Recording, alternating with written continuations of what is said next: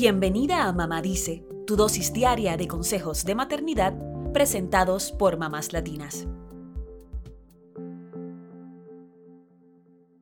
Las emociones son sensaciones que experimentamos todos los humanos, y si no las sintiéramos, seríamos más bien robots.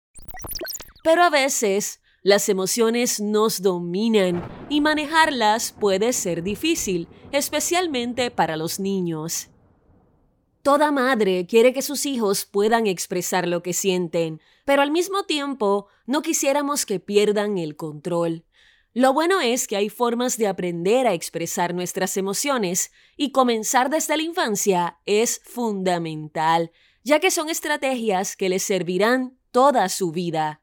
Hoy te damos 5 tips para enseñarle a tus hijos a manejar sus emociones fuertes, como el enojo, la tristeza y la ansiedad. Número 1. Escúchalos y valida lo que sienten. Puedes decirle algo como, veo lo enojado que te sientes en este momento, o también podrías decir, tiene sentido que te sientas así de triste es importante para ellos sentirse escuchados y comprendidos. Número 2. Cuando estén calmados, identifiquen juntos las señales de alerta de que una emoción está por dominarlos.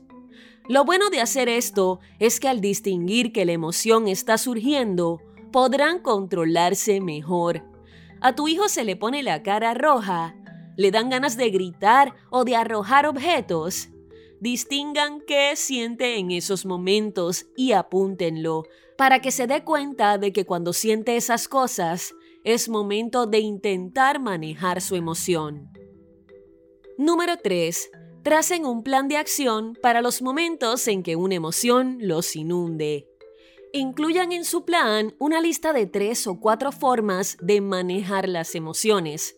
Estas pueden ser respirar profundo, aplicarse una compresa fría en el rostro, muñecas o cuello, o hacer 5 minutos de ejercicio intenso, como correr o saltar. Una vez hecho esto, puedes enseñarles a redirigir su atención con un ejercicio de color. Se trata simplemente de nombrar cinco cosas de un color específico. Puede ser azul, rojo o del que quieras. Y si quieres variar el ejercicio de color, invítalo a hacer el ejercicio de los sentidos, que consta de nombrar dos cosas que pueda tocar, dos cosas que pueda ver, dos cosas que pueda oler, dos cosas que pueda degustar y dos que pueda oír. Así, calmando su cuerpo y su mente, podrá evitar caer en el impulso de actuar sin pensar cuando la emoción se sienta fuerte. Número 4. Incentívalo a que pida apoyo a los adultos. Explícale que puede llamarte o enviarte un mensaje si estás trabajando o que puede pedirle a papá salir juntos a caminar un poco para tomar algo de aire. Si lo consideras necesario, suma también a las maestras y habla con ellas para avisarle que tu hijo podría pedirle ayuda y cuéntales cómo pueden hacer para apoyarlo por ejemplo, ayudándolo a respirar profundo o permitiéndole ir al baño a calmarse. Número 5. Sé un modelo de autorregulación emocional saludable. Los niños nos observan siempre y nos imitan. Por eso, si tú gritas, ellos aprenderán a gritar. Y si tú respiras hondo cuando te enojas, te tomas un minuto y luego hablas con respeto, ellos lo harán también.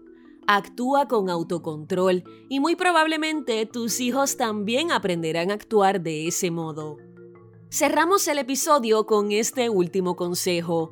Dales la oportunidad de hacer una actividad en donde puedan canalizar sus emociones más profundas y expresarse. Busca opciones recreativas, como hacer algún deporte, escribir, bailar, tocar un instrumento, pintar o asistir a clases de teatro. Además de ser buenas para su salud mental, podrían desarrollar una nueva habilidad o talento. Esperamos que estos consejos sean de utilidad tanto para tus niños como para ti. Hasta mañana.